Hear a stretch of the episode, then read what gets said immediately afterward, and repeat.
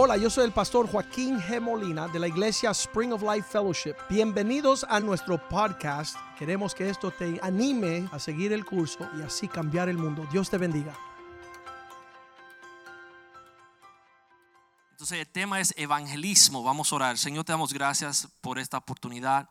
Eh, gracias, Señor, por, eh, por tu Espíritu Santo que nos lleva a toda verdad.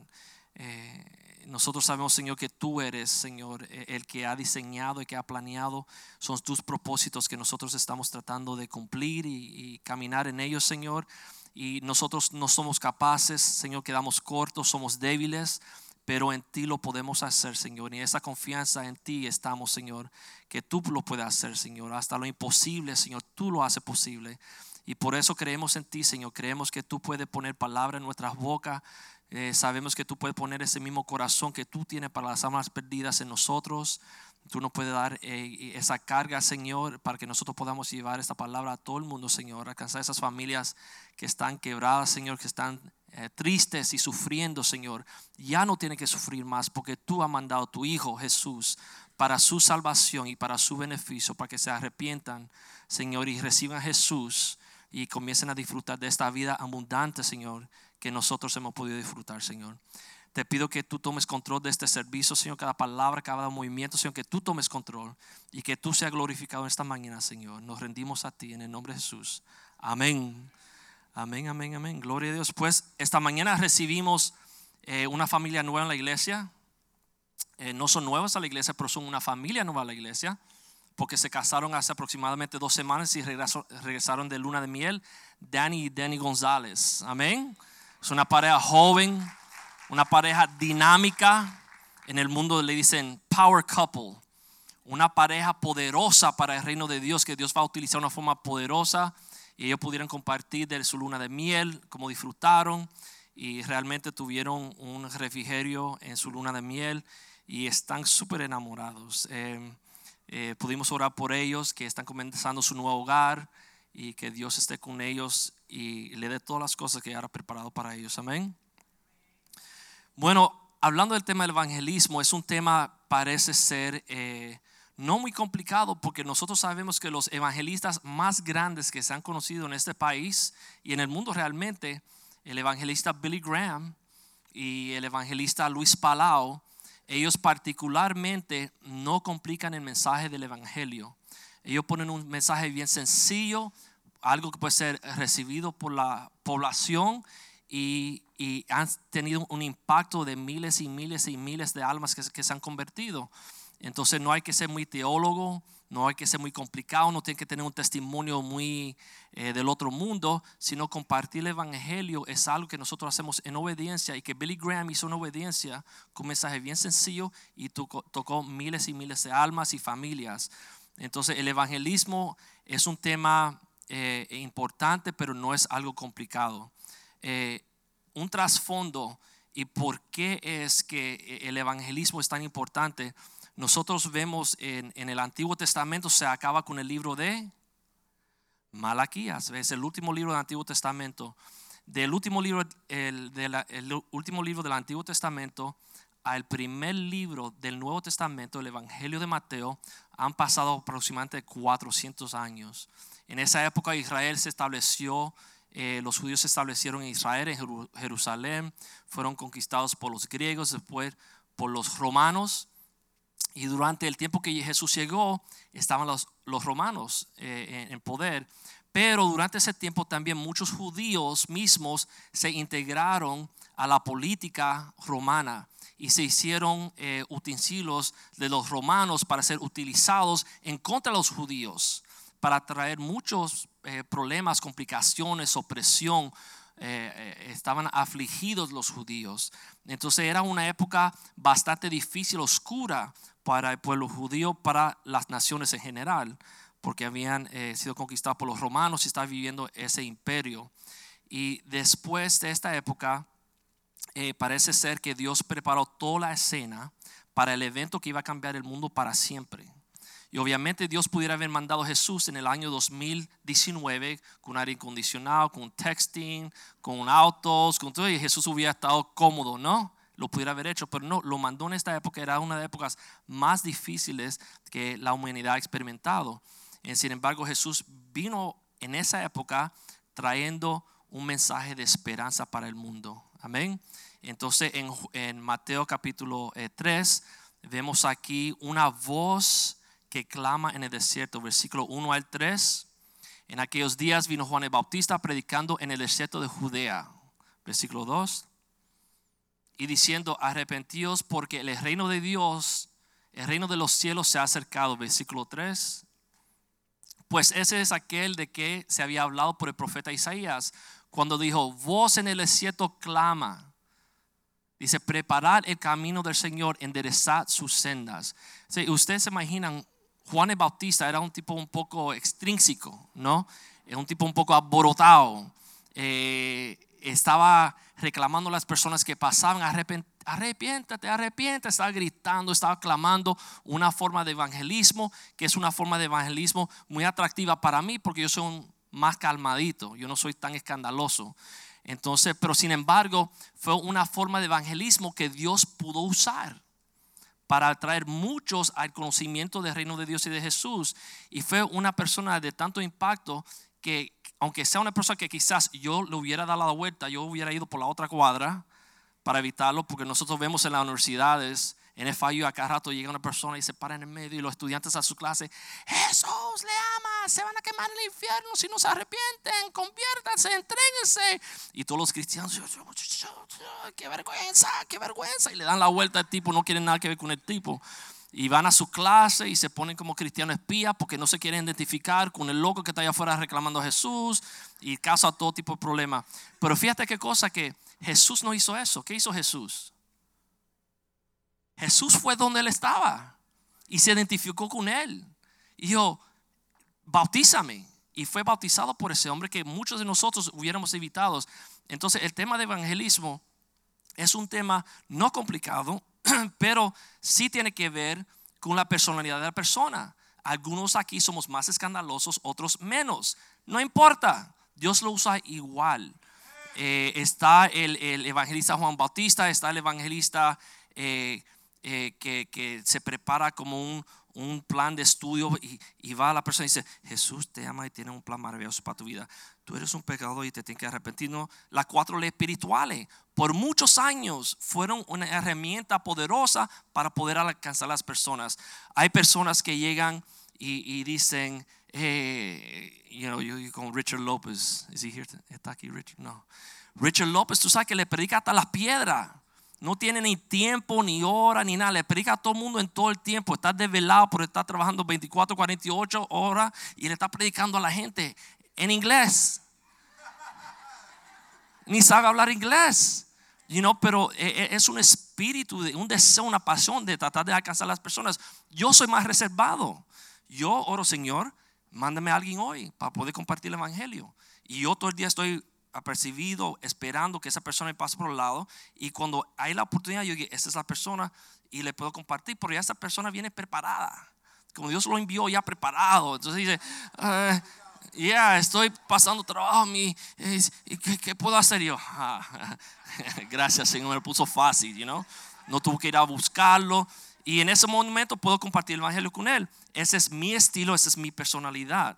Y me ha sido muy útil la mamá de Claudia cuenta un testimonio que cuando el papá de Claudia estaba muy ocupado eh, dando conferencias de matrimonios, y ella estaba en la casa criando sus hijas, y él estaba viajando y paseando, y ella estaba en la casa criando sus hijas.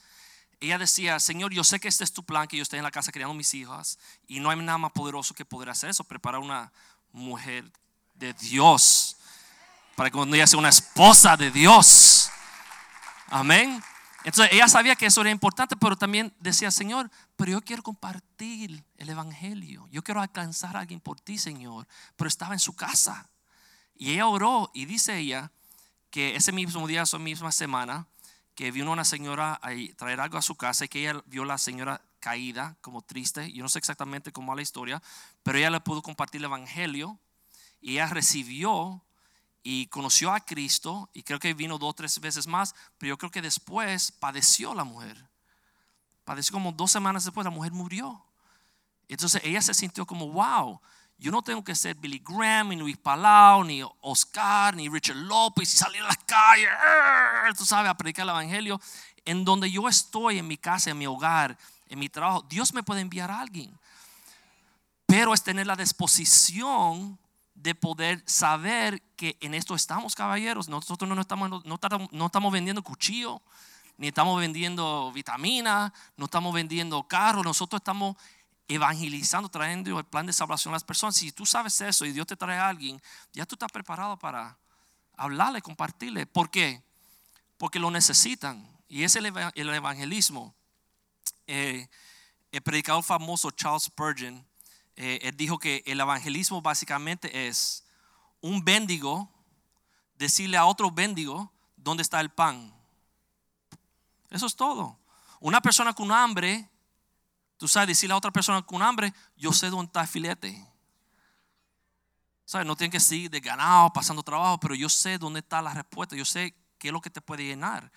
Y en ese sentido es un, es una, un buen eh, modelo porque nosotros sabemos lo que es el dolor del hambre. Nosotros cuando tenemos hambre ya ahorita eh, estamos, ah, tengo que ir a almorzar algo. Nosotros conocemos ese dolor. Pero igual que ese dolor de hambre, la gente tiene un deseo, un dolor, tienen hambre de conocer a Dios. Tienen un vacío adentro que solamente Dios puede llenar ese vacío.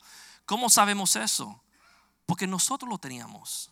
Nosotros estamos, nosotros estamos vacíos, hambrientos de algo diferente, queríamos cambiar las cosas, no estamos satisfechos como las cosas iban. Entonces nosotros recibimos eso y nos llenó la vida, nos regresó nuestra familia, restauró nuestros negocios, nuestra prosperidad. Entonces nos escondemos con eso y no decimos a nadie, sabiendo que ya fuera un montón de gente que están como nosotros estábamos.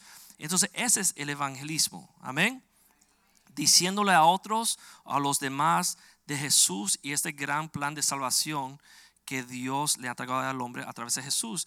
Entonces Jesús llega en Mateo 5 y Jesús comienza a decir, básicamente, mira, hay un nuevo plan, hay un, básicamente un testamento nuevo. Ustedes pueden ver que entre Malaquías y Mateo no hay nada. Está vacío porque Dios no estaba tratando con su pueblo, no estaba hablando, no había voz, la gente andaban oprimidas. Entonces Jesús llegó y dice, ahora, ahora Dios va a meter mano, ahora vamos a trabajar. Entonces en versículo, en eh, Mateo 5, versículo 21, hasta utiliza palabras así, dice, ustedes que fue dicho, oíste que fue dicho a los antiguos, no matarás. Y cualquiera que matará será culpable de juicio. Entonces, versículo 22, él dice pero yo os digo, como ahora la cosa está complicada, porque ahora si tú te enojas con tu hermano, si tú le dices a tu hermano necio, será culpable antes de concilio y cualquiera que diga, básicamente que le diga algo enojado, se enoja con su hermano, esa persona es como la persona que mató a alguien. Y no, entonces es una ley nueva.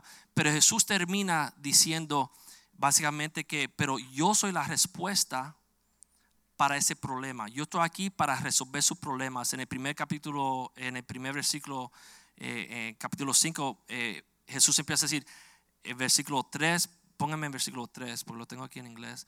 Bienaventurados los pobres en espíritu, porque de ellos son el reino de los cielos. Versículo 4. Bienaventurados los que lloran, porque ellos recibirán consolación. Versículo 5. Bienaventurados los mansos, porque ellos recibirán la tierra por heredad. Entonces Jesús está diciendo a los líderes o políticos judíos, hey, yo llegué y voy a cambiar las cosas. Ahora hay una respuesta para los oprimidos, para los quebrantados. Yo vine a darle una respuesta, una solución. Ya no van a seguir sufriendo por gusto. Ya las cosas no van a seguir igual. Dios tiene un plan, Dios tiene un propósito increíble que ustedes no se lo imaginan. Y yo estoy aquí para cumplir con ese propósito. Entonces, eh, es el plan de salvación. Estas son las buenas nuevas que nosotros tenemos, que eh, nosotros entendemos. Entonces el evangelismo es llevar ese, ese plan, ese propósito, esa eh, cosa que Dios está haciendo hacia el mundo para que ellos también lo reciban. Pero hay cinco puntos importantes en cuanto al evangelismo que debemos entender. Y hay muchas personas que si usted estuvo envuelto quizás en su iglesia antigua o su religión antigua, o lo que sea, usted viene con muchas ideas diferentes de, cómo es ese plan de Dios, cómo Dios va a establecer su plan en los hombres, cómo es la respuesta, qué es la respuesta. Y tenemos todas estas preguntas y dudas, pero entonces vamos a cubrir cinco puntos importantes para que ustedes sepan de qué se trata ese plan de Dios y, en ese sentido del evangelismo. Número uno, el más importante es que Dios ama al hombre. En Juan 3:16, todo el mundo conoce Juan 3:16, ¿sí? En los juegos de fútbol y de golf siempre tienen una, algo atrás que dice Juan 3:16 y este es lo que dice. Dice, porque de tal manera amó Dios al mundo que ha dado a su Hijo unigénito para que todo, todo, no solamente cristianos americanos, cristianos cubanos, cristianos dominicanos, pero también cristianos eh, de todo el mundo, para personas de todo el mundo, para los budistas, los musulmanes, para los testigos de Jehová, para todo el mundo. Dice, para que todo aquel que en él crea no se pierda, mas tenga vida eterna. Y Jesús le decía esto a un joven eh, maestro eh, de la ley, Nicodemos, y él, él dijo a Nicodemos, tú tienes que nacer de nuevo. Tú no puedes seguir así. Tú tienes que nacer de nuevo. Y Nicodemos como se, se, confundió, dijo, Señor, ¿cómo yo voy a volver a entrar en el vientre de mi madre? Jesús dice, tú no estás entendiendo. Esto no es algo físico, esto es algo espiritual, es un fenómeno espiritual. Porque ahora yo estoy aquí. Es más, y le dijo esto a este hombre, dijo, porque de tal manera amó a el mundo que mandó a su único hijo, para que todo, incluyéndote a ti, si cree en él, no te pierda, más tenga vida eterna. Entonces, es el corazón de Dios, es el deseo de Dios que nadie se pierda. Ese es, es tú puedes decir, una religión que incluye a todos. Todos pueden participar de Cristo. Todos sin excepción, por todo el mundo pueden participar de Cristo. Solamente tienen que creer en Cristo porque el punto número dos, punto número dos, Cristo es el único, no hay otro. No existe otro nombre bajo los cielos, dice en Hechos 4.12. Hechos 4.12. Hechos 4.12. Lo tengo en inglés, no puedo leer aquí. Dice, y en ningún otro hay salvación porque no hay otro nombre bajo el cielo dado a los hombres en que podamos ser salvos. No existe otro. Tú puedes aguarlo, tú puedes decirlo lindo, tú puedes quizás, tú sabes, como darte pena, pero el hecho es que no hay otro. Entonces tú me estás diciendo a mí que si yo no recibo a Jesús, me pierdo.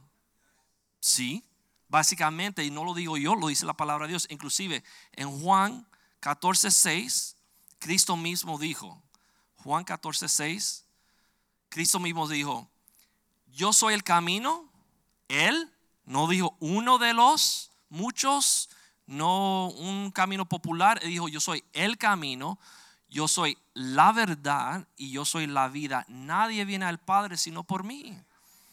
Entonces, en ese sentido, es, es proposition, una propuesta medio angosta, media complicada, porque tú no te vas a salvar porque naciste en un hogar cristiano, ni porque vas a la iglesia mucho, ni porque te memorizas la Biblia, ni porque eh, sacrificas y le das a los pobres y bla, bla.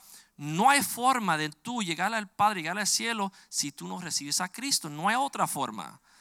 Eh, y, como yo dije en el primer servicio, lamentablemente, o no lamentablemente, pero así es. Lamentable las personas que no lo entienden y no lo reciban.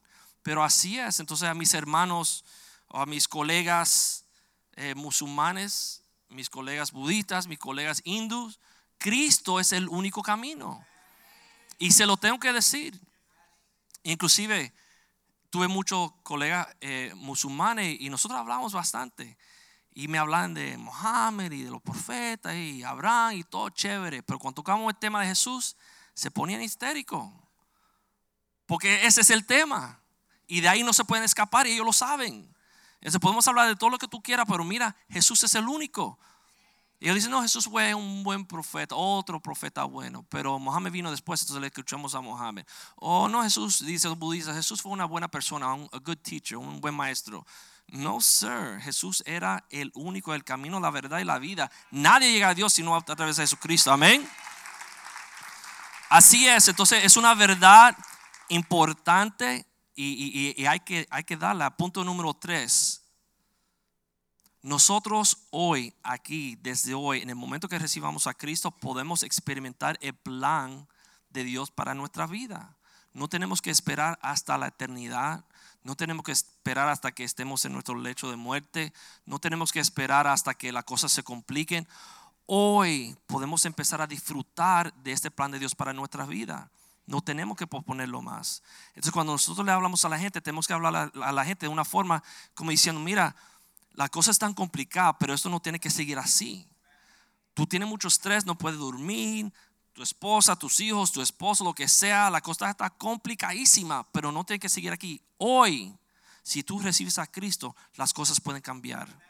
Hoy es el día de salvación, dice la Biblia. No vamos a esperar hasta mañana, pero hoy eh, Cristo dijo en Juan 10:10, 10, dijo básicamente, en la vida que tú estás viviendo está el ladrón y viene a golpear, hurtar, matar y destruir, tú te está acabando. El tipo te está acabando, te tiene mal, mal, mal, mal golpeado. Pero Jesús dijo, pero yo, yo he llegado para que tú tengas vida y para que tenga una vida más abundante.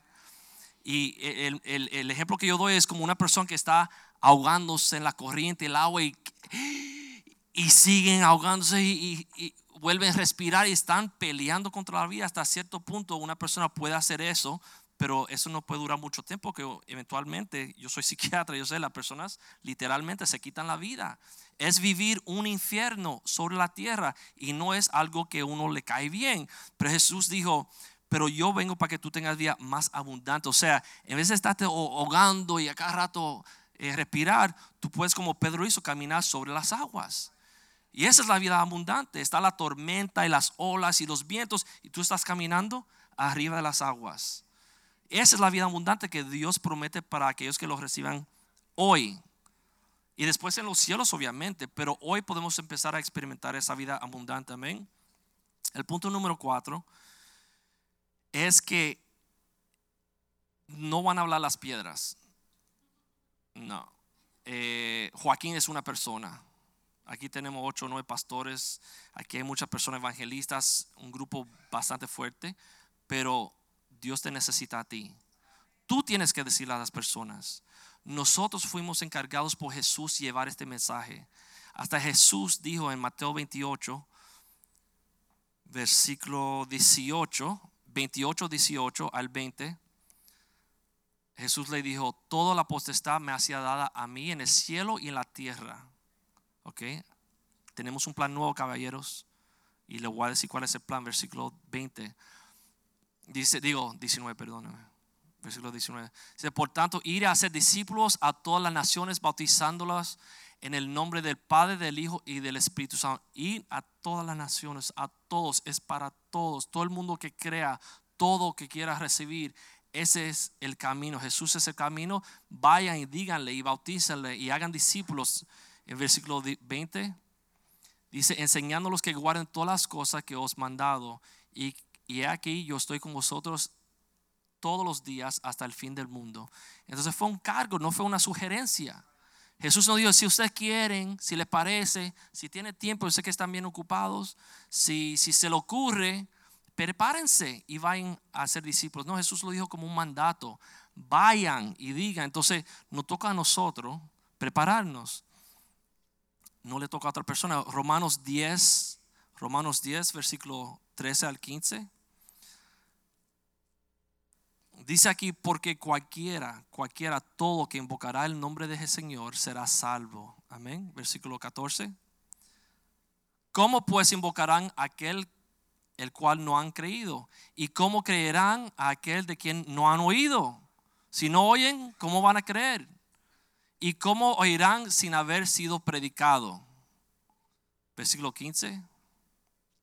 ¿Y cómo predicarán si no fueron enviados? Como está escrito, cuán hermosos son los pies de aquellos que anuncian la paz, los que anuncian las buenas nuevas. Esos son ustedes. Miren sus pies y diga, wow, qué pie más lindo, qué pie más precioso. Porque nosotros somos aquellos que traen las buenas nuevas a las naciones. Nosotros somos los que tenemos las buenas noticias. En inglés dicen fake news. Tú sabes, lo que se ve allá mucho. Los noticieros mentirosos. Que están tirando mentira y, y levantando calumnia y un desastre, pero nosotros tenemos las buenas noticias. Es lo que tenemos nosotros. Amén. Gloria a Dios. Entonces, eh, eh, te toca a ti, me toca a mí llevar este mensaje al mundo, no, no le toca más nadie a nosotros. Em, yo quiero usar el ejemplo de el, el, que va a pescar, ¿sí? Obviamente me encanta pescar, pero me da curiosidad que los pescadores, cómo se preparan para ir a pescar, ¿verdad? sus varitas, tienen que tener hilo apropiado de 20 libras, no van a coger un pez más pesado, entonces 40 libras, los anzuelos, la carnada, vamos a usar, no, porque esos peces no pican eso, estos peces pican esto. Y nos preparamos todo, todo y hasta madrugamos para salir a pescar un pescado en particular. Ah, lo cogí, ese era el pescado. Y nosotros tenemos esa capacidad. Dios nos ha dado la sabiduría, la capacidad, en el cerebro para poder planificar, planear y lograr cosas que nosotros nos ponemos para eso. Entonces debemos de ponernos para pescar almas. Amén. Hagan lo que tengan que hacer, pero prepárense y hagan su plan y organícense como si van a ir a coger un marlin. You know, el trofeo más grande, un marlin en la pared. Mira, ese marlin, ese lo cogí yo, you know. Prepárense para agarrar una alma para pescar un alma que es más grande que un marlin. Para que después cuando su alma que usted invitó venga a la iglesia y diga, bueno pastor, yo llegué aquí en el mes whatever porque Gary y Amanda me invitaron. Y Gary y Amanda dicen, yeah, pastor, yo estoy evangelizando, pastor, yo estoy siendo, contribuyendo aquí a la manada, you know. Se sienten bien. ¿Cómo se siente todo el mundo? Oh yo tengo que traer una alma. Señor, dame una alma, dame una alma este año, Señor. Yo quiero ser como Gary Amanda. Hasta yo me siento así, yo me animo, yo me, me animo y me motivo. Ah, bueno, yo traje uno, yo voy a traer tres, tú sabes, porque es, es la obra de Dios, no es un invento de nosotros, no es un invento de Spring Life Fellowship. Eso es un invento de Dios, que nosotros llevemos ese nuevo mensaje, ese buen mensaje, las buenas nuevas al mundo, amén. Y cuando viene un alma y se para aquí, eso representa un individuo, representa una familia, representa unos hijos, representa generaciones que ahora van a ser bendecidos. Eso no es nada pequeño, no es un marlin, un marlin no es nada, amén. El punto número 5 y ese punto es importante porque a todo el mundo le gusta tener éxito todo lo que uno hace. Si tú sales a pescar y regresas sin nada en la mano, ¿cómo tú te sientes? Es un poco pesado, right? Eso no, honey, te que ir al supermercado a comprar algo para ir a la casa con algo. Pero punto número 5, yeah, fish market. El punto número 5, eh, la parábola de el buen sembrador, Mateo 13, versículo 18. Aquí Jesús describe cuatro reacciones potenciales. No todo el mundo va a recibir cuando tú le digas. No todo el mundo va a aceptar cuando tú le digas. Pero sabemos que viene uno y pone una semilla, y viene otro y le echa agua, y viene otro y otro. Y Billy Graham me estaban contando, mi hermano me decía que Billy Graham, él dijo que aproximadamente 100 personas para alcanzar una alma. Porque primero le dice algo, el segundo le da un ejemplo, el tercero le da, y cuarto, y cuando esa alma reaccione puede ser la, la, la, persona número 50 que le está contando, la persona número 100 que le está contando y ahí recibe. Entonces esa persona dice, yo soy tremendo, ¿qué? Yo soy tremendo evangelista, pero no vio el trabajo de todos los demás que oraron, que prepararon ese territorio, ese corazón para recibir cuando tú le des la palabra. Entonces tú lo estás agarrando en la primera vuelta o en la 50 vueltas que ya está preparado, tú no sabes. Pero no es de nosotros preocuparnos de la reacción de la persona, sino es de nosotros llevarle la palabra. Aquí en esta eh, parábola Jesús dijo, está hablando de la palabra de sembrador, aquí da la explicación de una palabra que dio más arriba en el capítulo. Y dice, oí pues vosotros de la palabra de sembrador, versículo 19. Cuando alguno oye la palabra del reino y no la entiende, y viene el malo y la arrebata, la semilla que fue sembrada en el corazón, ese es aquel que fue sembrado junto al camino, que cayó como en el camino, en, en, cemento, por ejemplo, que cayó y nunca dio raíces y viene el maligno y lo agarra. Ese es un tipo de corazón. Versículo 20. Y el que fue sembrado en, la, en pedregales, este es el que oye la palabra de Dios y en el momento lo recibe con gozo. Versículo 21. Pero no tiene raíz porque está en tierra dura y de corta duración, pues al venir la aflicción, la persecución, la burla, la crítica, porque recibieron la palabra, esas personas tropiezan, no levantan cabeza y lamentablemente no se quedan. Versículo 22. El que fue sembrado entre los espinos, este es aquel que oyó la palabra, pero los afanes, las cosas materiales, los bills, los problemas, el jefe de trabajo, ¿sabes? agarraron y lo ahogaron.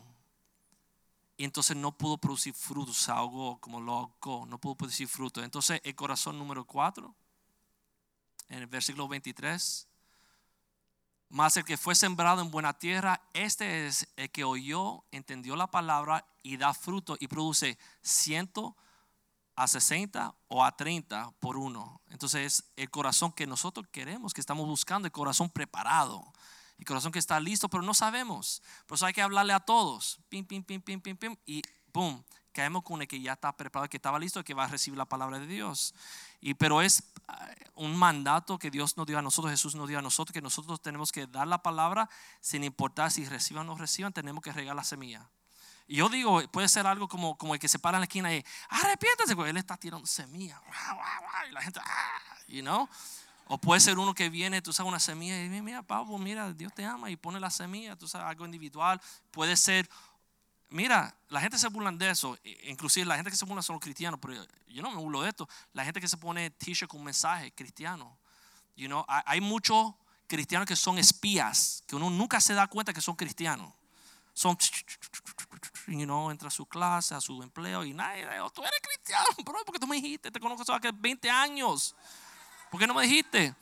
Pero si tú te pones, por ejemplo, algo tan sencillo como una camisa, un sombrero, algo, un mensaje, o sea, la gente dice, hey, Tú eres cristiano y eso te da la oportunidad de poner una semilla, de hablarle a alguien. Entonces, yo no menosprecio eso para nada. Yo creo que algo poderoso e increíble. Inclusive le digo a los muchachos de la universidad, tú sabes que you know, hay muchos, 60 mil estudiantes en FIU y no se sabe quién es cristiano o no cristiano. Dice Jus Matthew, yo no creo que en mi clase hay cristiano. 300 personas, no hay un cristiano.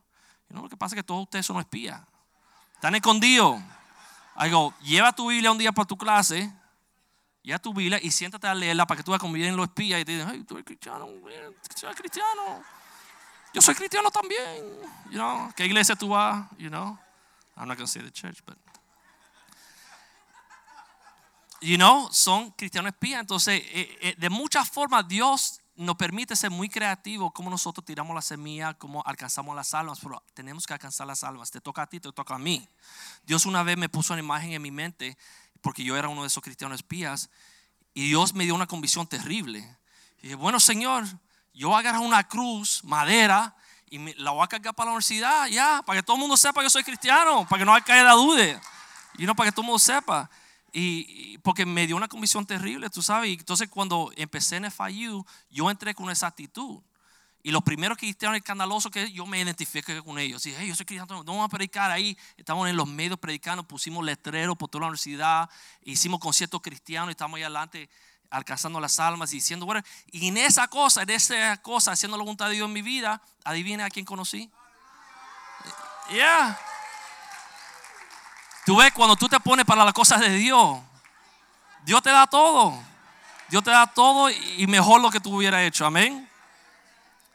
So, en, hacer la obra de Dios, en alcanzar estas almas, como no es el invento de nosotros, de Spring Life Fellowship, es el invento de Dios. Dios nos lo puso en el corazón y estamos preparándolo a ustedes para que lo puedan hacer. En ese entorno nosotros vamos a recibir todo lo que Dios tiene para nosotros. Lo demás será añadido, dice la Biblia. Amén.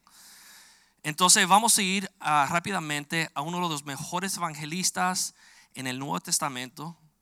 Eh, Pablo. Pablo es un evangelista increíble. Pablo iba a los judíos a los gentiles, a los griegos, a los reyes, a los pobres, lo apedrearon, naufragó. Pablo era un evangelista que no tenía eh, un stop sign, no tenía, no tenía límite, se tiraba donde sea.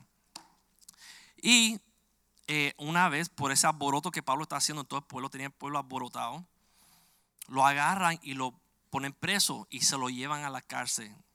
Y entonces lo traen alante de rey Agripa para darle su juicio, su sentencia por lo que él había hecho. Y le puede costar la vida. Los cristianos están matando en ese entonces por montar había mucha persecución en la iglesia. Y Pablo está delante de Rey Agripa en una situación bien complicada, bien complicada, bien difícil. Eh, tenía que haber estado asustado, whatever, pero Pablo, siendo el evangelista que él era, adivina lo que él hizo. Ya, Pablo se olvidó de la muerte, de la cuchilla, guillotine, se olvidó de todo eso dijo, ah, Dios me puso un rey adelante. Yo estaba orando hoy que Dios me pusiera aquí adelante hoy para hablarle del Señor. Y aquí lo tengo, nada menos que un rey. You know, imagínense qué influencia. Pablo tomó esa oportunidad no de pensar en sí mismo, de su complicación, de su vida, de sus planes. Él dijo, ahora yo voy a compartir eso. Pablo lo hizo de una forma que es un, un formato que nosotros podemos usar. El evangelismo, hay muchas diferentes formas que se pueden hacer, pero aquí en esta iglesia estamos hablando de nuestro testimonio de cómo compartir este, nuestro testimonio. Este es el año de nuestro testimonio. Entonces podemos usar nuestro testimonio como una herramienta, una arma para el evangelismo. Y en esa forma nosotros podemos sentirnos bien equipados para poder llevar el evangelio a muchas almas. Y como dije, no puede, tiene que ser muy, complicado. ¿Cuál fue el testimonio del ciego? Estaba ciego y ahora veo. Y mira, ese tipo que lo hizo. Bien sencillo. ¿Quién tiene aquí un testimonio más sencillo que eso? Nadie. Aquí la gente tiene cuento, historia tremenda, la poderosa. pero el ciego estaba ciego y ahora veo y mira, fue Jesús, sencillamente. Entonces no tenemos que complicarlo. Entonces, el formato que Pablo usa en el Hecho capítulo 26 es básicamente cómo era mi vida antes de Cristo. Yo estaba ciego, yo estaba perdido, estaba ciego. Cómo conocía a Cristo y después mi vida después de Cristo. Ese es el formato de nosotros poder hacer nuestro testimonio. Amén. Y entonces Pablo nos enseña aquí en el Hechos capítulo 26, versículo 1. Dice el rey Agripa, Pablo, se te permite hablar por ti mismo. Y después Pablo entonces extendió su mano y comenzó así su defensa. Yo no sé por qué extendió su mano. Quizá está hablando así. Bueno, thank you very much, you know. Pero me da eh, cosa que él dijo en el versículo 2. Dice, me tengo por dichoso. O sea, yo no soy un bendigo, no soy un pobre, no soy un criminal, yo no estoy triste, de, no estoy lamentando, no estoy aquí para traer chismes, sino yo soy una persona súper dichosa, yo soy una persona alegre, yo soy una persona, quisiera tú ser como yo y estar delante de rey en cadenas. Pero esa actitud es contagiosa. Sí, cuando tú ves a alguien que es alegre en tu trabajo y llegan tempranito y, se van tarde y están trabajando y alegre y comparte con la gente, sé ¿qué tiene ese tipo? Ese tipo tiene algo diferente, ese tipo tiene algo especial. Entonces, el primer punto en el evangelismo es no ser un amargado, no ser un pesado. Cuando tú vas a compartir tu testimonio, tú debes tener una actitud, una disposición alegre, chévere, porque tú tienes al Salvador que tú le estás vendiendo a este. Si tú eres amargado y triste y chismoso, ¿cómo alguien va a comprar nada que tú vendas?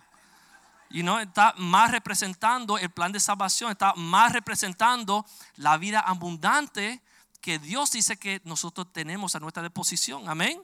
Entonces, somos alegres. Tú me tienes aquí en cadena, tú me tienes complicado aquí, pero yo, en inglés dice, I am happy. Yo, estoy yo soy una persona alegre, yo soy dichosa porque pudo compartir delante del rey y su audiencia. Entonces empieza Pablo a decirle al rey en versículo 3, dice, mira, yo me considero dichoso, alegre por estar delante de ti, por explicarte esta cosa, porque especialmente tú, rey, tú, you know, eh, conoces todas las costumbres, tú eres un tipo sabio, tú eres un tipo inteligente, yo veo que entre los judíos, como tú entiendes toda esta costumbre y, y, tú eres un tipo que yo respeto, básicamente, Pablo no le está hablando de una forma como, hey, déjame decirte, bro, tú eres un descarado, tú te vas a quemar, tú te vas para el infierno porque tú eres un bruto, you know. Pablo no está de una forma ofensiva, no le está hablando de una forma, en inglés dice talking down. O sea que nosotros no, cuando compartimos no debemos sentirnos mejores que nadie, porque si no fuera por la gracia de Dios, nosotros tuviéramos peores. Amén. No venga con actitud ni con eh, autojusticia y venir a decirles, mira, tú, eh, tú eres un pecador adúltero, eh, drogado, tú eres un descarado, conviértete o si no. No, es una actitud, mira, yo veo que tú eres un tipo y tú le buscas lo que sea. Tienes que tener algo bueno. tú eres un tipo que te pone una camisa linda. I like the way you dress, you know. You have really nice clothes. Let me tell you about Jesus. ¿sabes? Eh, tú le buscas lo que sea, todo el mundo, tú sabes, por la gracia de Dios, todo el mundo tiene algo bueno, solamente uno se lo tiene que describir o, o, buscar. Y tú le dices, mira, yo te respeto por esta razón, tú eres un buen padre, yo te respeto porque tú eres un trabajador fuerte, yo te respeto porque tú llegas a tiempo. Tú sabes, pero dame decirte mi experiencia. Entonces Pablo empieza a decir su testimonio. En el versículo 4 es mi vida antes de Cristo. Antes de conocer a Cristo, dice, yo era un joven desde mi juventud, Tú sabes, yo andaba eh, en, la, en, la, nación, en Jerusalén, eh, me conocen todos los judíos, versículo 5, eh, dice, ellos saben que yo desde el principio, yo, yo si querían testificarlo conforme a la más rigurosa secta de nuestra religión, viví fariseo, yo era un tipo chévere, yo era, tú sabes, yo estaba metido en donde tenía que estar metido, estaba en la iglesia, yo era un joven responsable, yo era un joven bueno, yo pensaba que yo me lo sabía todo, yo pensaba que yo estaba donde tenía que estar. Y es un testimonio que yo puedo identificarme con eso porque yo era un joven bueno, yo no hice muchas cosas malas, me cometí a los 14, no tuve tiempo de hacer nada malo. Pero eh, ese es mi testimonio. Mi testimonio no es que yo estuve en drogas y yo en los rockeros y mujeriego y la aguja en el brazo, ¿sabes? Entonces Dios vino una luz y, ah, you know. Yo no tengo un testimonio así, pero yo tengo un testimonio poderoso. Pero sin embargo, el que pasó una vida así también tiene un testimonio poderoso, pero no quiera tú ser como el otro, you know, porque Dios te hizo quien tú eres. Entonces, cuando tú compartes tu testimonio, una forma de, de, la gente poder recibirte de una forma genuina y sincera, dice, mira, esta era mi situación. Y aunque yo me pensaba bueno, aunque yo me pensaba, ¿sabes? Yo le digo a la gente, yo quería matar a mi hermano. Yo estaba planeando matar a mi hermano porque me tenía loco, you know, like yo era bueno, pero lo que tenía adentro, ¿sabes? You know, pero nunca tuve que actuar en esas cosas. Yo no tengo que tener testimonio de Nicky Cruz, que fue un pandillero en Nueva York, y él no lo dice, pero yo sé que mató gente y hizo 20 mil cosas, whatever. Él no lo dice porque son cosas legales. Pero yo no tengo ese testimonio. Pero I'm okay with my testimony. Y Nicky Cruz ha cambiado montones de la vida de personas con su testimonio. Entonces, no quiera tener testimonio de otro. Tu testimonio es tu testimonio. Y entonces ese que tenemos que pulir y preparar para ser una arma poderosa para que Dios use en evangelismo. Amén. Amén. Y ahí Pablo cuenta en los versículos 4 al 11, ustedes lo pueden leer después. Él comienza a decir, mira, yo fui un tipo chévere, pensaba que sabía todas las cosas, estaba en la iglesia, pero como adulto comencé a perder el control, me enojaba, quería matar a la gente, quería perseguir a la gente, estaba arriba de la gente. Yo era un tipo amargado, nadie me quería. En la noche me atormentaba, no podía dormir tranquilo por las cosas que yo estaba haciendo. Y él empezó a mostrar cómo su vida se le volvió un desastre. Con las cosas se le fueron de control. Él no quería, tú sabes, eh, seguir viviendo esa vida. Él como, y, cuando él habla de estas cosas, él, la misma forma, usted lo puede leer en su casa, eh, la misma forma, él está entretejiendo costumbres y cosas que el rey entiende. O sea, él no está diciendo algo y el rey no se puede relacionar con lo que él está diciendo. Él está haciendo una conexión con el rey diciendo, mira, tú y yo no somos muy diferentes. Tú y yo nos conocemos porque yo me quería así, y tú estabas por ahí en el barrio y yo, ¿verdad? y tú similar, y tú, ¿verdad? y la persona, aunque no te digan, ellos empiezan a identificarse contigo, pero tú tienes que saber quién tú tienes adelante. Tú no puedes predicarle, eh, un, por ejemplo, el mensaje a una persona, tú sabes, eh, de cierto estilo de vida, el mismo mensaje que todo, tú sabes, tú tienes que diseñar o preparar tu mensaje, tu testimonio para conectar y alcanzar a la persona que tú tienes adelante. Esa es la persona que tú estás tratando de alcanzar. Y Pablo lo hace aquí en esos versículos de una forma maestra. Pero eh, eh, estaba limitado por tiempo. Eso es algo importante con el testimonio. Es, nosotros no tenemos media hora o una hora por dar testimonio. Puede ser en el trabajo, en el almuerzo, en el ascensor, en, el, avión tenemos tiempo limitado, entonces Pablo incluyó solamente detalles que eran claves para poder alcanzar a la persona que tenía delante. Él no estaba hablando, ah, porque yo era tremendo, porque yo, bla, bla, y sabes, un testimonio de dos horas, tú sabes, pensando que se trata de él. Él no hizo eso. Pablo rápidamente dio un breve testimonio de su vida antes de Cristo para conectar con el rey y después hizo una transición hacia cómo fue su conversión o cómo conoció a Cristo. Ese es el segundo punto. Antes de Cristo, ahora en su conversión, cómo conoció a Cristo. En Hechos 15, rápidamente, él dice en versículo 15, 26, 15. Hechos 26, 15. Dice, yo entonces dije, ¿quién eres, Señor? Después que la luz cayó cuando estaba en el camino a Damascus. Y dice la voz, yo soy Jesús, a quien tú persigues. Ahora, imagínense, el rey Agripa, es posible que ya le había escuchado ese nombre Jesús rato. Y es hasta posible que Agripa ya estaba, tú sabes, eh, eh, ya alterado por esta persona Jesús de quien la gente hablaba. Se viene Pablo y diciendo su testimonio, entonces dice, pero Jesús. Y en cuanto Pablo eh, le presenta o introduce el nombre de Jesús a su testimonio, ya la cosa empieza a ponerse fuerte, poderosa. Porque Jesús es el tema que estamos hablando. Jesús es el único que cambia las vidas. El nombre de Jesús es poderoso para cambiar vidas, romper cadenas, echar fuera demonios. Los demonios se cuando una más menciona el nombre de Jesús. Es algo poderoso y Pablo muy sabiamente, en vez de seguir hablando de él, de él, de él, de él, inmediatamente introduce el nombre de Jesús. Entonces, en nuestro testimonio nosotros tenemos que empezar a hablar de Jesús y lo que quién Jesús es y cómo él es y cómo él cambió nuestra vida. Y él, Pablo pudo hacerlo de una forma muy efectiva y, y, habló de los temas, de los aspectos de su conversión, una forma que igual podía conectar con el rey, pero también presentando el nombre de Jesús. Se hizo una forma importante. Entonces, en el versículo 18 Pablo, hablando de su conversión, versículo 17, vamos a versículo 17, hablando de su conversión, él empieza a decir, eh, librándolo al pueblo judío de tu pueblo y de los gentiles, de quienes ahora te envío. Jesús le dijo a, Pablo en versículo 18, dice Jesús le dijo, para que abras los, sus ojos, o sea, los ojos están cerrados, ¿verdad? Cuando dice para abrir, ya, para reyes, ah, entonces los ojos están cerrados. Eso es un concepto eh, bíblico, evangelístico, espiritual, ¿verdad? Los ojos de los perdidos, los que nosotros aquí están cerrados. Pero Pablo dice de esta forma, Cristo me envió para que sus ojos se abran, sean abiertos, para que se conviertan de las tinieblas a la luz. Oh, ¿so lo que no conocen en Cristo está en las tinieblas? Sí, brother. Pero no se lo dijo de una forma directa, ¿verdad? ¿Cómo él hizo? está diciendo, él está predicando al rey una forma muy eh, eh, no confrontacional. Entonces dijo, y para que sacarlo de la potestad de Satanás hacia la potestad de Dios. O sea, si yo no conozco a Cristo, yo estoy en la potestad de Satanás. Sí, brother. Entonces ya el rey está cuadrando sus cosas.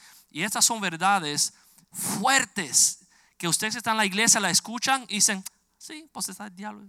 Ya, ya, Pero uno que no conoce eso, tú le dices, wait a second. Tú me estás diciendo a mí que yo soy discípulo del diablo. Ya. O sea, si tú no estás sirviendo a Cristo, ¿a quién tú estás sirviendo? Al diablo. O sea, tú me estás diciendo a mí que yo tengo mis ojos cerrados, que no, no, bro, mira tu vida. ¿Tú crees que una persona que tenga los ojos abiertos esté donde tú estás? Eso es como la vida de un ciego. Te está dando golpes en toda la esquina, está perdiendo tu esposa, tu familia, todo el mundo, y tú crees que tú tienes sus ojos abiertos. Estos son conceptos poderosos para aquellos que no conocen a Cristo, y Pablo lo, está presentando aquí al rey. Dice, para que ellos reciban por la fe que es en mí, perdone sus pecados y la herencia entre los santificados. Ah, hay una herencia para aquellos que reciben lo que tú estás diciendo. ¿Hay algo más? Tú me estás diciendo que hay una promesa que Dios ha preparado para mí. O sea que yo no tengo que seguir viviendo así. Hay, una esperanza, es there hope. La esperanza, el concepto de esperanza es uno de los temas más importantes psiquiátricamente. Cuando una persona pierde esperanza, esa es una bandera roja para el suicidio. Y aquí están viviendo gente todos los días sin esperanza. Y nosotros tenemos la respuesta y no la compartimos.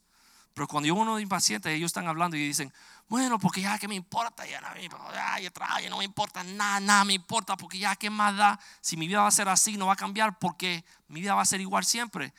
Para mí eso es bandera roja. Este tipo va a salir, se va a matar.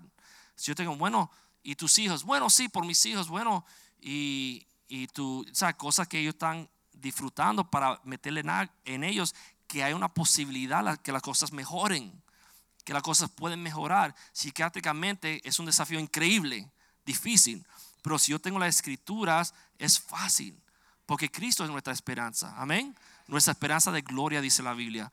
Entonces Pablo le presenta al rey Agripa esos conceptos evangelísticos del plan de salvación, como diciendo, Dios me dijo a mí que alcanzar a esta gente porque están ciegos, están con el diablo, están perdidos, tú sabes, y no pueden disfrutar de la salvación. Entonces no fue directamente atacando al rey. Él dijo, tú estás con el diablo, tú estás ciego, tú no vas a disfrutar el plan de Dios. Él está diciendo, Dios me dijo a mí que le dijera a esta persona esto. Y el rey lo está recibiendo como si para él. Entonces, una forma no confrontacional, entonces, para evangelizar a alguien que quizás eh, eh, pudiera ponerse defensivo y empezar a pelear con Pablo, pero eso lo puso una forma que pudiera recibir. Muy astuto Pablo. El tercer punto es poder contar en tu testimonio cómo es tu vida después de Cristo. Amén. So, primero antes de Cristo, después cómo conocí a Cristo y la tercera parte es cómo conocí, eh, mi vida después de Cristo.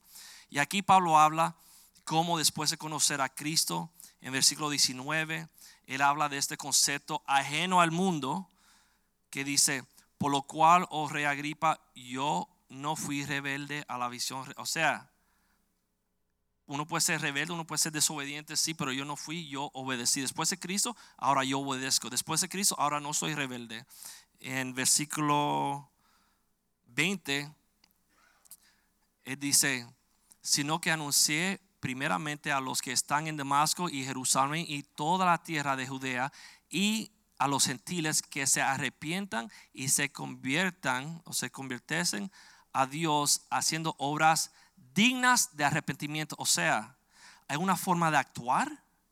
O sea, si yo me arrepiento recibo lo que tú estás diciendo, tengo que cambiar la forma que yo actúo. Entonces Pablo está presentando estos aspectos de la salvación como diciendo, esa es mi experiencia. Yo estoy caminando diferente. Yo estoy obedeciendo la visión. Yo estoy diciendo a los demás que obedezcan la visión.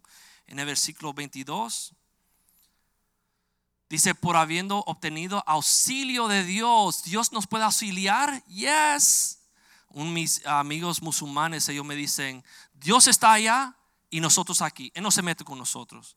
Dios es muy santo, muy poderoso, muy para allá, para allá, para allá, para allá. en nuestra vida nosotros la hacemos y pagamos el mal por mal y bien por bien. Y esa es la vida. Dios no se mete con la vida mía.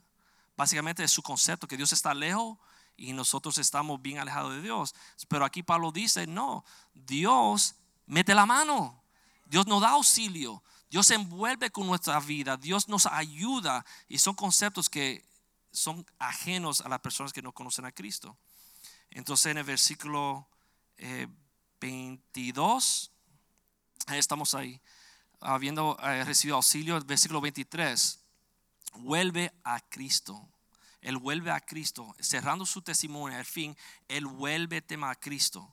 Él no se pierde en su testimonio, lo que él hizo, lo que no hizo, sino trae las cosas de regreso a Cristo. Dice que el Cristo había de padecer y ser el primero de la resurrección de entre los muertos para anunciar luz al pueblo y a los gentiles. Ese es el mensaje de salvación. Y una forma bien sabia, ese lo presentó al rey y el rey lo pudo recibir, porque no era arrogante, eh, Pablo no era una persona falta de respeto, no era una persona eh, tú sabes, como yo soy mejor que tú, sino se lo dio de una forma bien humilde, en cadenas, y uno delante del rey, y el rey lo pudo recibir. Y aquí a la hora de importancia de eh, poder, tú sabes, una forma blanca y negra, Cristo es la solución. Él es el único, Él es el primero, Él es el que vino, murió, resucitó y Él es el que trae luz al pueblo. Como diciendo, this is the final stand. Es Jesús o nothing. Es Jesús o nadie, no hay otra alternativa y pone al rey en una posición bien, y parece que se sintió, porque en el versículo 24 dice Festus, yo no sé cómo se dice ese nombre en inglés, Festo, diciendo él estas cosas, todo el mundo como diciendo, oh, oh, se complicó la cosa, porque ya le puso un reto a la gente.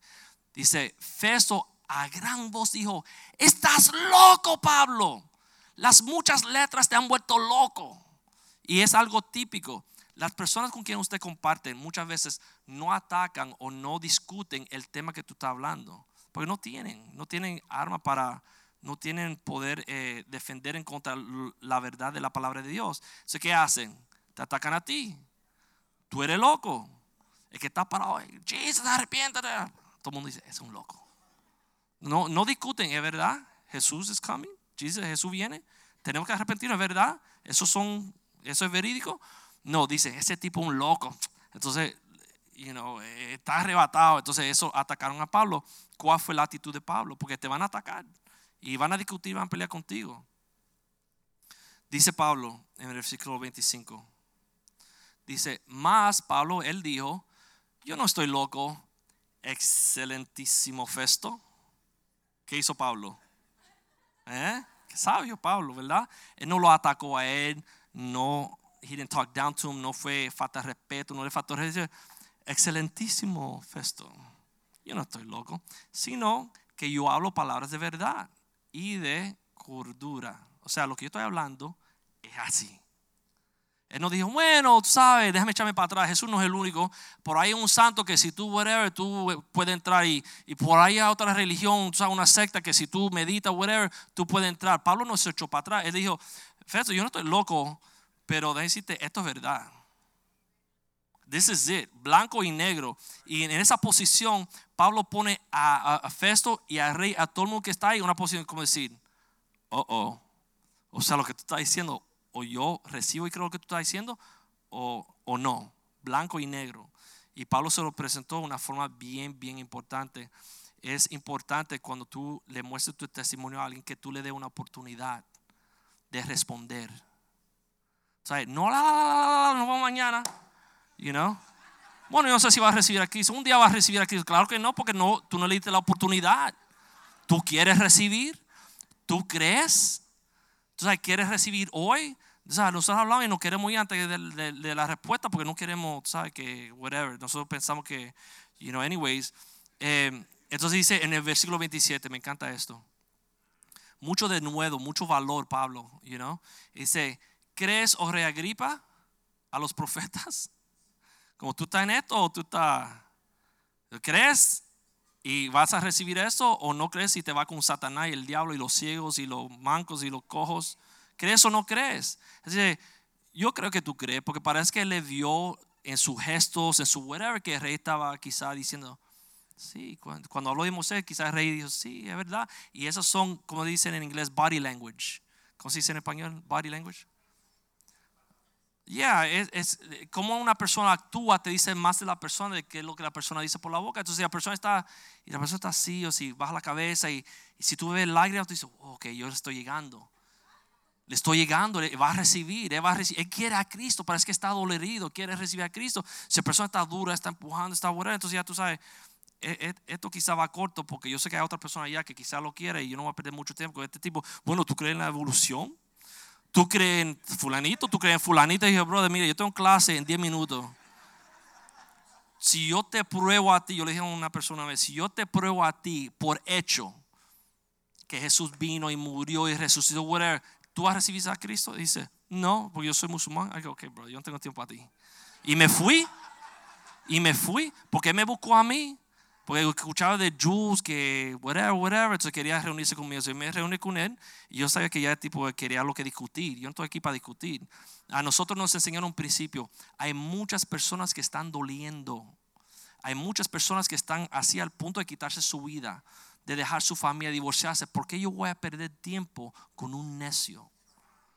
Entonces la Biblia tiene un concepto que dice que nosotros no debemos coger las perlas, las cosas preciosas del reino de Dios y tirarlo a los cerdos que lo van a pisotear y no lo van a aprovechar y no, no van a poder hacer nada. So, tengan discernimiento. Pero aquí Pablo dice, yo tengo este tipo. O sea, ya el tipo está atrás de carnal, el tipo está picando, tú sabes. Y se reagripa, yo sé que tú, que tú, whatever. Pero en una forma que él lo hace, una forma bien diplomática, pero bien agresiva. Porque las cosas que Pablo dijo son hechos blanco y negro una verdad que, que, que no hay área gris. O tú estás conmigo o estás en contra de mí.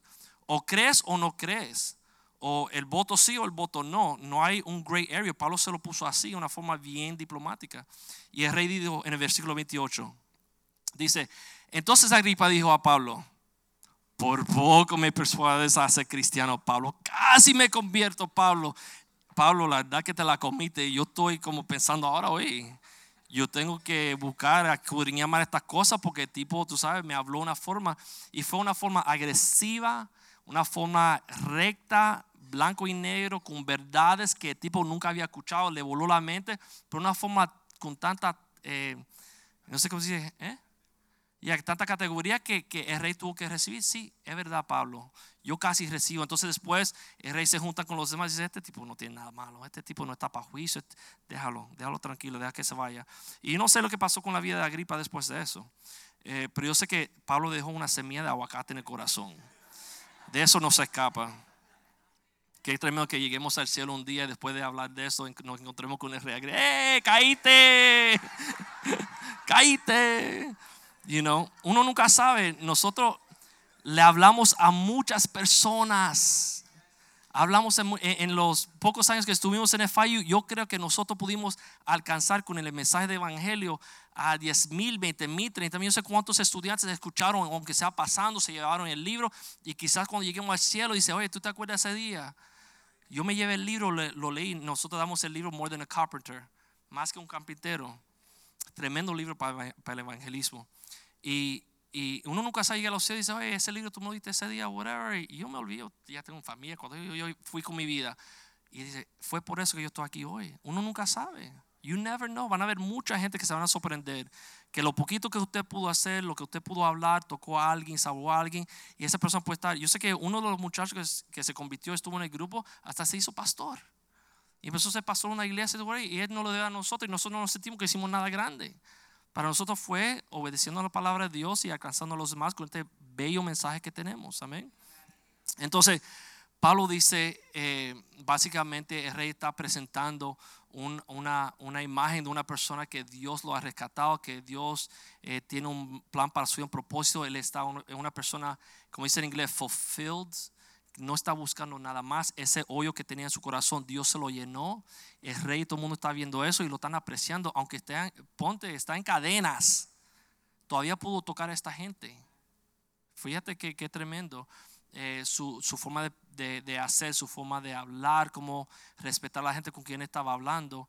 Eh, uno no tiene que ser rudo, uno no tiene que faltarle respeto a nadie, uno no tiene que hablarle a la gente como si fueran eh, you know, animales, you know, son, son almas y si no reciben hoy van a recibir mañana o un día, pero seguimos orando. Y la oración es como un abono. Una cosa más poderosa en el evangelismo es orar por las almas que tú quieras alcanzar. Si es en tu trabajo, si es en tu universidad, si es en tu escuela, si es en tu vecindad, ora y dile, Señor, yo me quiero ganar esa alma para ti. Señor, prepárala, Señor, tócala, Señor, permíteme la oportunidad. Y Dios va abonando ese corazón y un día se te presenta adelante y cuando tú le das el evangelio, recibe. Pero fueron semanas, meses, a veces años, orando por ese familiar, por ese amigo, por esa persona. Yo cuando me fui a la escuela de medicina, a la universidad, eh, yo estaba enojado porque yo quería ser pastor, right? Oh, yo quería ser pastor, un ministro, tiempo completo, whatever. Y Dios me envió a estudiar medicina me fui a estudiar medicina y el Señor está bien, no le voy a hablar a nadie de ti. No le voy a hablar a nadie. Ahí me voy a callar la bota y, me voy a hacer el mejor médico del mundo, pero nadie va a saber que yo soy cristiano. Pero imagínate, estuvimos en FIU años evangelizando, alcanzando almas. Nos ofrecieron becas para el Liberty University, me ofrecieron trabajar con el segundo en mando en la cruzada estudiantil. Toda esta oportunidad y Dios me mandó a estudiar medicina. Y está bien, no hay problemas. Pero obviamente cuando llegamos allá, el corazón de nosotros siempre era alcanzar las almas. Y empezamos a orar, Señor, permíteme hablarle a mis compañeros de ti. Y yo me fajé para estudiar. Primero fui el peor estudiante, después fui el mejor estudiante. No querían estudiar conmigo, primero después querían estudiar conmigo. Y, comenzamos a crecer en esa cultura dominicana que no es fácil, siendo no dominicano. Y comencé, tú sabes, ya, yo era como un dominicano, tú sabes, yo ya me sabía las palabritas, las cosas, yo me como llevaba con todo el mundo, whatever. Y poco a poco pudimos evangelizar a todos mis compañeros, uno por uno. Yo no sé por qué, eran cosas de Dios, porque llegaban a mi casa diciendo sus problemas y Claudia prepara una comidita y nos sentamos a la mesa. Mira, yo entiendo que whatever, pero mira, Jesús te ama, Dios tiene un plan para tu vida a pesar de que esto se resuelva o no se resuelva, Dios quiere hacer algo en ti. Dios quiere, tiene un plan para tu vida. Y podemos compartirle a todos mis amigos, todos mis colegas. Y no fue algo que yo sudé ni nada, sino orando, Dios nos dio la oportunidad. Y así es el evangelismo. Es más una disposición, un corazón que uno tiene para alcanzar las almas, porque ama las almas, que entiende que Dios la ama. Es más una disposición que nada. Pero sí hay que prepararse. Entonces yo le digo a la gente, entonces agarren su lapicero, agarren papel y empiecen a escribir su testimonio y pulir su testimonio. Y mientras ustedes hagan eso, incluyen, incluyan eh, versículos que son versículos importantes para ti, que son versículos que Dios te ha hablado, que Dios te ha tocado, podría haber sido un devocional, una prédica o algo, pero fue un momento, un versículo que Dios te habló, que te tocó y fue algo importante para ti, incluyelo como parte de tu testimonio, para que tú puedas pulirlo, afilarlo, prepararte, eh, practícalo, ora, edita, vete a los pastores, a cualquiera de sus familiares, vete al perro, a mí no importa cómo, y practiquen practiquen. Porque a veces los cristianos, ya que me estaba comentando esto, a veces los cristianos queremos ir testimonio y nos volvemos un rollo. Y no sabemos dónde comenzamos, dónde terminamos. Entonces dice la persona, ¿qué es este mensaje que este tipo tiene? El tipo está como por everywhere, el tipo está all over the place. You know, yo, él no se entiende como yo lo voy a entender, you know. No, nos volvemos un rollo. Entonces tenemos que planearlo, escribirlo y hacerlo algo tú sabes, para poder. Y en el momento, anyways, Dios te va a dar palabra. Para que tú llegues preparado, igual que el Manny cuando va a pescar, él va preparado, él sabe lo que va a agarrar y lo que quiere agarrar. Nosotros debemos seguir para alcanzar las almas preparados, amén. Entonces, en este entorno, en este año, pídale a Dios que le traigas almas para que usted pueda compartirle y para que a ver si eh, conozcan al Señor. Y, y, esta iglesia se va a llenar. Si cada persona invita a una persona o cada persona evangeliza a una persona, se duplica la iglesia, obviamente. Eso es algo sencillo, pero no es por eso necesariamente, sino por entender que hay necesidad allá afuera. Una de las únicas veces que, Jesús eh, se movió, lloró, fue cuando él vio las multitudes. Y Jesús dijo, you know, la mies está así, está llena, está preparada. Pero él se movía porque decía, pero los obreros son pocos. No hay gente que quieran salir a hablar, no hay gente que quieran alcanzar. Y gracias a Dios que un día alguien te habló a ti. Gracias a Dios que por eso tú estás aquí hoy. Gracias a Dios que yo y mi familia estamos aquí hoy porque un día alguien le habló a mi mamá Lourdes, le habló a mi mamá, a mi familia, mis padres se convirtieron. Gracias a Dios que por eso hoy tenemos un pastor. Gracias a Dios por eso. O sea, si nosotros no entendemos y no apreciamos el peso, la importancia de eso, no vamos a quedar aquí porque esto está rico. Ay, I love you, brother, I love you, brother. Tú sabes, chévere, vamos a ir a comer después servicio y aquí nos quedamos, después nos vamos espías. You know, son la iglesia nada más. No debe ser así. Yo no creo que es el corazón de Dios. Yo creo que el corazón de Dios es no solamente que tú alcances las almas por las almas, sino por ti también. Porque Dios nos quiere usar, qué privilegio, amén. Qué privilegio, qué honra, qué honor que Dios nos quiere usar, amén. Entonces, ¿vamos a cambiar el mundo? Amén. Aleluya. Vamos a orar. Señor, te damos gracias eh, por esta oportunidad de aprender como si fuera cosas sencillas, pero cosas de mucho peso, Señor, en tu reino. Tú quieres usarnos, Señor. Tú quieres eh, que nosotros salgamos y alcanzamos eh, almas que están perdidas, necesitadas. Sabemos que están allá afuera. Miami es una ciudad muy grande, eh, muchas, muchas diferentes culturas, religiones, trasfondos. Pero nosotros sabemos, Señor, que este año con nuestro testimonio, Señor, con tu palabra, Padre Santo, con la disposición que nosotros te tenemos para querer alcanzar las almas, Señor, porque tú las amas, nosotros vamos a poder ser usados de una forma poderosa por tu Espíritu Santo, Señor. Te damos gracias por hoy, Señor. Te damos gracias por eh, la oportunidad de poder escudriñar tu palabra. Señor, gracias por las familias que están aquí, las que están representadas. Estate con ellos, Señor, durante esta semana. Guárdalos, prospéralos, Señor, en todo lo que hacen. Señor, y, te bendecimos, Señor. Eh, te pedimos que, Señor, tú traigas a los pastores de regreso en salud, Señor, para poder regresar bien y con ánimo y con fuerzas. Y, y te damos gracias en el nombre de Jesús. Amén, amén, amén.